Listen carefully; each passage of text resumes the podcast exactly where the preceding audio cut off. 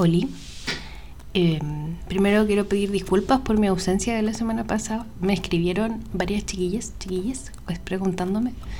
Eh, como comenté en algún momento, eh, tuve COVID. Se supone que ya no tengo.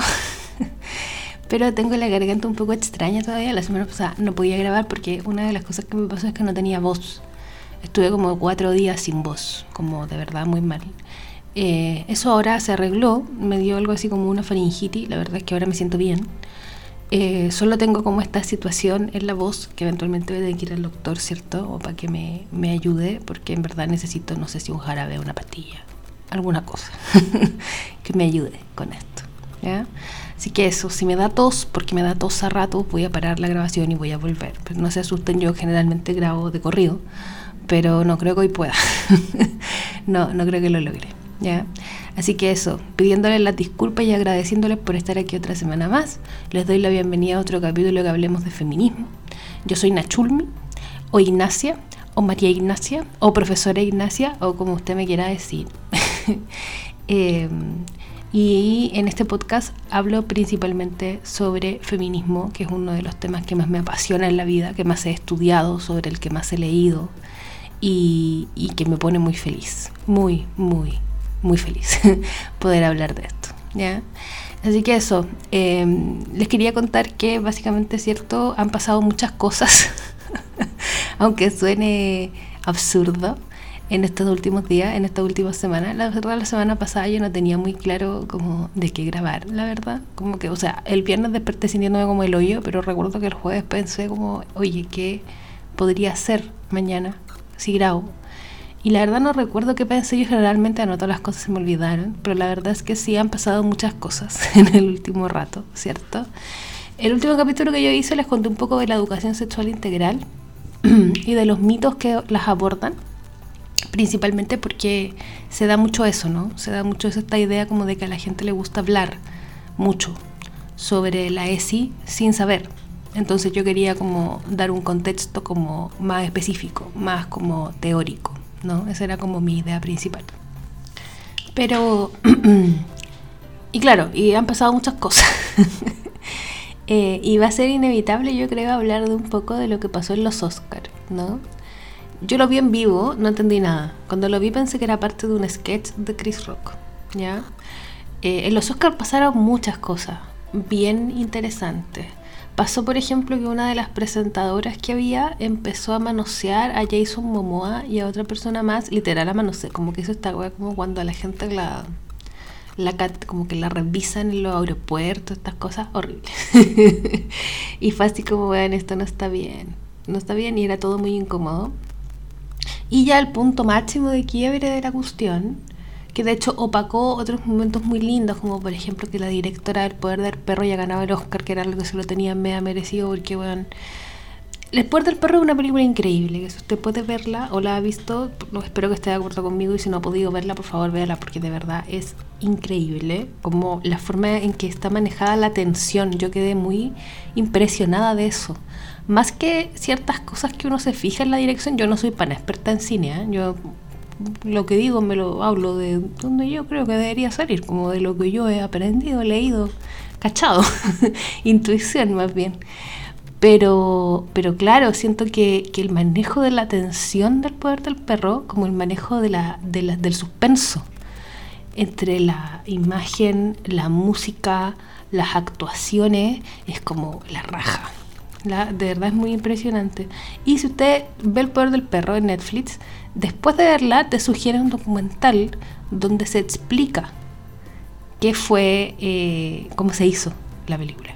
Y es impresionante el detalle y el control y la forma que tiene como magistral de dirigir esa mujer para que las cosas, la loca hacía un dibujo, hacía un dibujo y como que explicaba, así como yo me imagino esta escena así y quiero que él esté aquí y quiero que la luz venga de acá y quiero que se vea así y construía la weá y era idéntico, así como loco, qué impresionante. Impresionante como tu capacidad de, de, de traspasar este libro, porque está basado en un libro, ¿cierto? A esto. Yo quedé muy impresionada. Entonces eso, creo que eso fue muy bacán. Hacía mucho rato que, que, se estaba hablando de esta falta de directoras en los Oscars. No es la primera mujer que se gana un Oscar por mejor directora, pero no pasaba hace mucho tiempo. Y, y durante mucho rato, por ejemplo, el año pasado, la directora de Nomadland sonaba muy fuerte. Nomadland para mí fue la peli- mi película favorita del año pasado, la encontré increíble.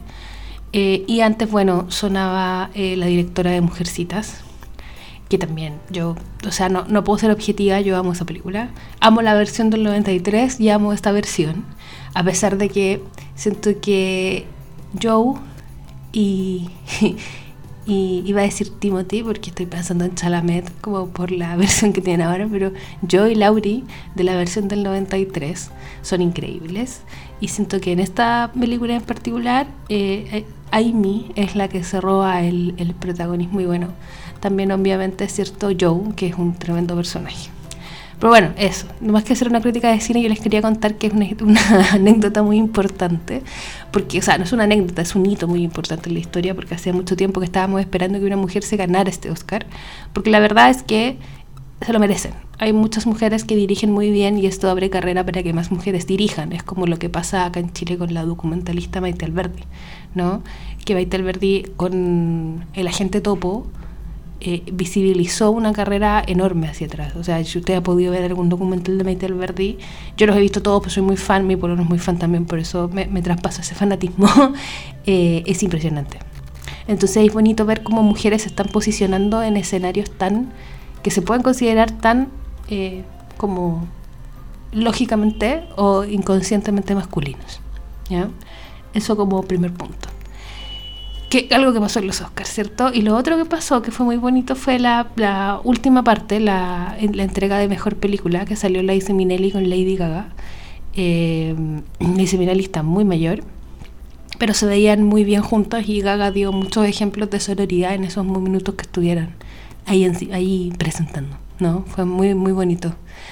Eh, pero todo esto se vio opacado porque el gran tema de los Oscars fue Chris Rock ¿cierto? Que yo acá no, no voy a ocupar el filtro, a mí me carga Chris Rock, me carga. Siempre me he sentido muy incómoda con su tipo de humor, no me gusta, ya, nunca me ha gustado. Entonces, cuando, de hecho, cuando el loco salió, yo como que me iba a parar. Así como, qué plato, vamos a hacer un té, alguna cuestión. Y de repente cacho que tira esta talla. Eh, no, no, sé si podemos, o sea, no sé si yo puedo calificarla como de desubicada porque yo no soy Jada Smith. No tengo alopecia, no he visibilizado la causa, pero sí es como el hoyo reírte de alguien que tiene una condición médica. ¿Ya? Es como el hoyo. Y yo creo que también esto es bonito porque nos está haciendo revisar cuál es el tipo de humor que hemos producido. Porque históricamente las mujeres hemos aguantado que se rían de las suegras, de las mujeres histéricas. Yo pienso, yo soy de una generación probablemente más vieja de las que están escuchando, pero yo recuerdo a la Elvira, por ejemplo, que era un personaje que como que se desvivía, ¿cierto? Era un, era un tipo, era un tipo Felipe Izquierdo, si no me equivoco, disfrazado de mujer. ¿Ya? Eh, y haciendo el papel de una mujer abnegadísima y su pareja era un feo culiado insoportable, ¿ya? que le trataba como el hoyo. Y la gente se reía de eso en los 90. Y la gente se reía de eso en los 2000. Y la gente se rió de eso en el 2010. Pero, ajá, parece que ya no nos vamos a reír de lo mismo el 2020. ya no nos vamos a reír de que se nos ridiculizan a las mujeres.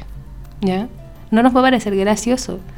Y la verdad es que, si bien podríamos decir que Chris Rock hizo una talla inocente, porque la verdad es que comparó a Jada Smith con un personaje de Demi Moore, ¿cierto? Eh, que sale, es un personaje de Demi Moore de una película del 93, se me olvidó el nombre ahora, pero básicamente Demi Moore sale rapada, ¿ya? Y ese es como el comentario. Eh, y claro, es, es bien interesante la dinámica porque primero en los videos se ve que Will Smith se rió de la talla, Primero, Chris Rock le tiró una talla bien mierda a Javier Bardem, porque Javier Bardem, esposo de Penélope Cruz, estaba nominado, creo que a Mejor Actor, y Penélope Cruz también estaba nominada a Mejor Actriz por Madres Paralelas. Entonces el güey le tiró una talla a Javier Bardem, que Javier Bardem se cagó de la risa y Penélope Cruz miró con cara de hoyo. Y después le fue con Will Smith y Yada, y le dijo esta wea. y Will Smith primero se ríe, ¿cierto? Pero en un momento como que cambia el enfoque se para, se ve que el loco camina y le pega un... Yo veo un puñete, después caché que fue una cachetada a Chris Rock. Y Chris Rock queda en shock. Y dice, oh, me pegó Will, Will Smith, me acaba de pegar una cachetada. Y Will Smith se pone a gritar, saca el nombre de mi esposa de tu maldita boca. ¿ya? Ese fue como el, el, el cuento. Muchos pensaron, yo también lo pensé en un momento, que estaba arreglado. Yo también dije, oye, esto está arreglado. Esta weá la, la planificaron, ya, funciona, no sé. Pero yo ah, después como que uno cede y bueno, si lo planificaron, lo planificaron como el hoyo. O sea, si esto estaba armado, estuvo súper mal hecho. o sea, si la gracia era juntar audiencia, probablemente lo hiciste bien, pero la verdad es que no salió bien. ¿ya? Eh, Will Smith después ganó el Oscar a Mejor Actor, que eso yo honestamente no lo entendí. Yo vi la película, vi varias películas que iban al Oscar y estaba totalmente segura que iba a ganar Benedict Cumberbatch. Después les puedo hablar de mi tragedia y mi dolor en relación a eso, pero Will Smith ganó el Oscar y eso le dio la oportunidad de pararse y llorar, llorar frente al micrófono y decir que eh, esto lo había hecho por amor. Y ahí uno dice, cree, está ya esto se fue de las manos. Ya, ¿cierto? O sea, para con la red flag. para con la bandera roja, hermano, ya esto es como ya, olvídalo. ¿Ya? Eh, atroz. Después pidió disculpas, le pidió disculpas a Chris Rock, la academia lo condenó, la academia dijo que le había pedido que se fuera, que el loco no se quiso ir, un montón de cagüines que no sé si tienen mucho sentido. Pero la verdad es que, claro, si lo vemos desde la perspectiva de lo importante y de lo urgente y de lo relevante, eh, el mensaje que se da es súper complejo. ¿ya? Y yo en lo personal, ya acá me voy a poner bien brígida para mis cosas y si usted no está de acuerdo tiene todo el derecho a eh, decírmelo o a como escribírmelo o a putearme o a eh, apagar esto. Pero yo creo que esto no se puede justificar de ninguna forma. ¿Ya? No es justificable. Y hay muchos análisis que se hicieron después con los que estoy súper de acuerdo. ¿ya? Eh, yo milito en el interseccionalismo, es el feminismo que más me acomoda, que más me gusta, el que me siento más cómoda desde hace varios años. Eh, y creo firmemente que, claro, que defender a una mujer negra eh, es diferente. Ya, porque la, de hecho, una de las cosas que me llamó la atención del conflicto es que fueran es un conflicto entre afrodescendientes el que se está tomando la pantalla y eso ya es interesante porque se ha hablado mucho sobre el tema del racismo en los Oscars, la falta de representación de, de actores, actrices, directores afrodescendientes, ¿ya? Eh, me acuerdo de una película hace unos años, se me olvidó el nombre, pero de Spike Lee, que todo el mundo apostaba que sí iba a ganar un premio. Y claro, una de las cosas que más se habló era que, claro, no se lo ganaba porque es Spike Lee, ¿no? que es un, director afro, afroamericano. Yo alterno los términos porque sé que hay grupos eh, que les gusta que se les diga negros o de raza negra, sé que hay grupos que no lo aceptan. Eh, yo me formé como conociéndolos como afrodescendientes, ¿cierto? Afroamericanos. Creo que ese es como el término que, más me acomoda, pero eso. No creo que, o sea, creo que depende como del sistema. Yo voy a ir alternando los nombres porque entiendo que son diferentes nominaciones, son diferentes formas de nominalizar a un grupo del que yo no soy parte. Ya, yo no soy blanca, pero en ningún caso soy afro, como para dejarlo claro. Eso, eh, entonces pasa esta situación, ¿cierto? Y estoy muy, como les decía, estoy muy de acuerdo con la lógica del feminismo interseccional. Creo que es muy interesante el tema de las afroféminas y hacer el análisis desde la perspectiva de una mujer negra, porque también es real que, o sea, lo primero que yo pensé fue como, puta, invisibilizaron a Yada, ¿cachai? Ella es la que está molesta, triste, avergonzada, enojada, puta, ¿por qué no le diste la vidrina a ella? ¿Por qué no la dejaste hablar? ¿Cachai? Porque de hecho Yada no emitió ninguna declaración sobre esta web, la esposa de Will Smith. Eh, pero claro, cuando uno lo analiza desde la perspectiva interseccional, también es real que las mujeres negras no tienen el mismo espacio para hablar y para defenderse que las mujeres blancas. ¿ya? Entonces, claro, hay análisis que dicen que lo que hizo Will Smith era lo único que se podía hacer en un contexto que silencia a las mujeres negras. Y estoy súper de acuerdo. Pero también creo que justamente era la oportunidad de hacerlo distinto. ¿Cachai? Era la oportunidad de darle el espacio de hablar y de decir, loca, enójate. Porque bueno, el enojo es algo tan censurado en las mujeres, históricamente. Entonces tan penca siento yo como esta situación de que ella quedó como en segundo plano y al final terminó siendo una pelea de hombres. y eso me molestó muchísimo. Me molesta muchísimo. y que después se diga que se justifica en el amor, me molesta el quíntuple. Porque ese es el discurso de mierda que estamos tratando de erradicar en todos los contextos. ¿Cachai? Porque el amor no puede justificar ese tipo de reacciones. Porque si el loco reacciona así por amor, quizás un día la mata por amor, quizás un ¿cachai? ¿Se acuerdan de esas portadas de mierda? Eh, de hace poco esta semana, esta, esta semana está pasando un juicio muy polémico en Francia sobre un chileno que se presume que mató a su esposa japonesa. Spoiler, yo creo que sí la mató. Cada vez que escucho más noticias estoy más convencido que el cual lo mató. Eh, y las portadas de diario o los medios en la tele decían así como, hay una historia de amor que terminó en tragedia. Loco, eso no era amor, weón. no lo era. El nivel de control del weón. Las cosas que le escribía a ella. O sea, quiero poner estos ejemplos para que empecemos a trabajar. Que, primero, no se puede justificar todo en el amor. No se puede, ¿cachai? No es correcto, no es válido. El amor no funciona así. El amor no debería hacernos, eh, darnos la, como la opción o hacernos sentir como que nosotros podemos justificar acciones violentas en el amor. Esa weá no se puede hacer, ¿cachai? No se puede. No, y, o sea, tú puedes ser un violento, ¿ya? Hay hombres violentos en este mundo patriarcal existen y están súper bien valorados y catalogados. Pero si nosotros decimos, ah, pero es que el Juan fue violento porque, porque está enamorado, o se justifica, su acción se justifica en el amor. Y esa acción es violenta, loco. loco, ¿qué estamos justificando? ¿Qué, ¿Qué, estamos justificando, en serio? O sea, ese tipo de weas, y es como lo que yo les comentaba del tema de, del caso de Narumi, ¿cachai? O sea, como esto de que los medios digan una historia de amor que termina en tragedia, hermano, estamos peleando contra las denominaciones eh, o, las formas de amor romántico nefastas, o nefastas, opresivas, patriarcales, eh, que siempre violentan a las mujeres y que siempre nos dejan como víctimas, ¿cierto? No se puede, Hay cosas que no se pueden justificar y si se justifican está mal. Creo que hasta ahí, hasta ahí llega mi, mi nivel de reflexión, ¿ya? Sí creo, como les decía, que me parece súper importante lo que está pasando con el tema de los análisis interseccionales. Yo me pegué harta, harta vueltas en este tema porque, claro, porque uno igual analiza desde una posición, ¿no? Y una de las gracias del feminismo es el cuestionamiento. Entonces yo agradecí mucho los análisis de las feministas afro eh, que podían decir, oye, no, pero es que no estáis considerando esta weá. Súper de acuerdo. Creo que es súper válido y, agradezco que nos puedan mostrar esos análisis. Y agradezco que nos puedan educar. ¿Cachai? Eh, y, y esta me parece súper bien que los podamos discutir. Y yo me cuestioné mucho lo que pensé en un momento, porque honestamente cuando yo vi la weá de los Oscars dije, ah, estos son dos hombres solucionando las weas como hombres. ¿Cachai? o sea, invisibilizando a la mujer, eh, que la weá se transforme en un conflicto de ego, ¿cachai? Yo te pego, eh, tú te grito, tú te hacías el weón no sé, todo muy confuso. ¿Ya? Pero, pero agradezco sí estos análisis porque me han hecho cuestionarme y espero que nos hagan cuestionarnos a todos.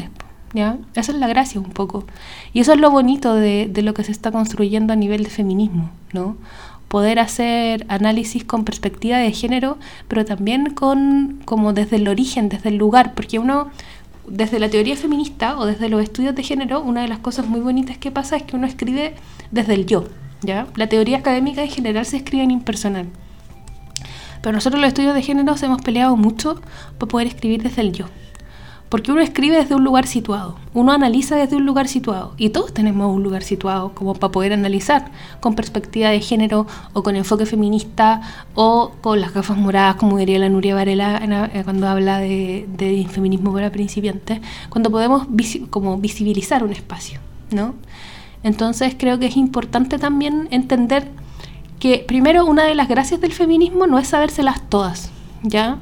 A mí me, me, llama mucho la atención eso porque yo crecí toda mi vida escuchando que a mí me decían, no, es que tú actúas como si te las sabes todas. Nunca me las he sabido todas, pero siento que puedo hablar con seguridad de las cosas que sé. Eh, y he leído mucho en mi vida y sé de varias cosas. Hay muchas cosas de las que no tengo idea.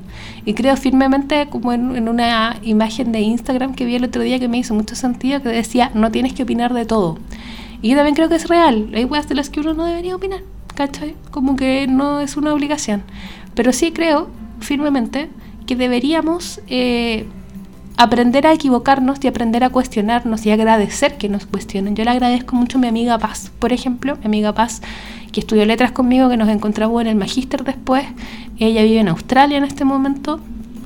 Nos hemos reencontrado en diferentes espacios Y, yo agradezco mucho a mi amiga Paz porque ella me ha hecho cuestionarme constantemente y agradezco que mis amigos más cercanos eh, hagan eso constantemente, que nos podamos cuestionar y podamos discutir y podamos decir, oye, bueno, me enseñaste algo distinto o no lo había visto desde esa perspectiva. Porque eso es cambiar el paradigma, ¿cachai?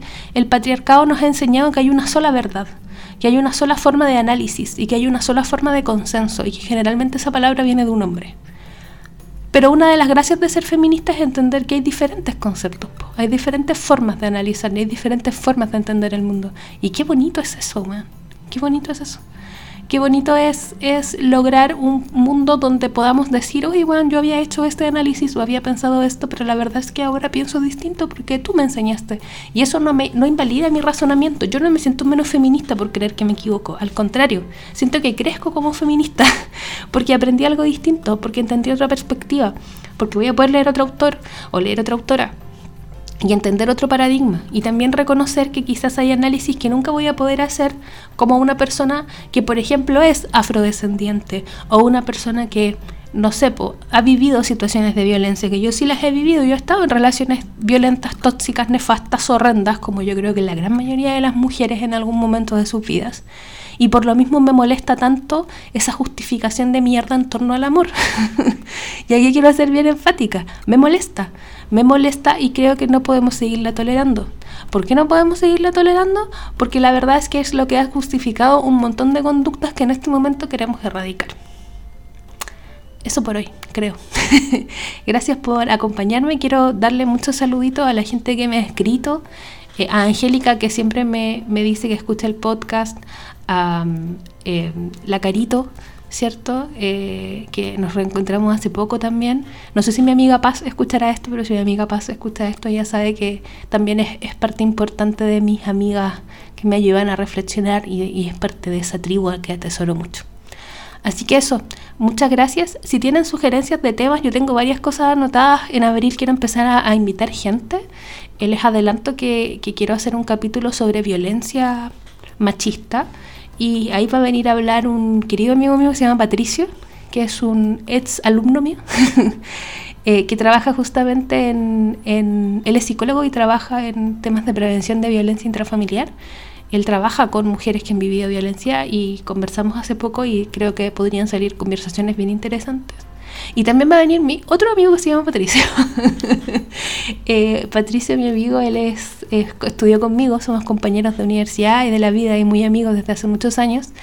Y mi amigo Patricio está estudiando teología. Él es protestante y está estudiando como un bachiller en teología eh, online mexicano, muy pro, muy bonito. Y él eh, ha estado estudiando mucho sobre teología feminista y me ha compartido textos y hemos podido analizar ciertas cosas y que vamos a armar una pauta bonita también para hablar un poco como de los enfoques teológicos. Y me da mucha lata que me unen con dos invitados que son gente que o yo invitado se han atrevido a venir, sean hombres. Así que si alguna de ustedes quiere aparecer en este podcast, alguna de las escucha o quiere sugerir como invitadas, yo feliz, ¿ya? Feliz de, de poder... Eh, hacerlo, feliz de poder como invitar gente. Eh, yo ya tuve COVID, entonces ya no tengo temor. en verdad, teoría soy inmune por un rato. Pero también podemos grabar online y eso. Así que eso, dejo ahí la sugerencia por si usted quiere venir un día a conversar aquí, yo feliz de recibirla, o si, o le, recibirla, recibirla, recibirle, o si quiere sugerir a alguien y podemos invitarle, ¿ya? Esto, ahora sí, un abrazo y muchas gracias por escuchar. Nos vemos la próxima semana en otro capítulo de Hablemos de Feminismo.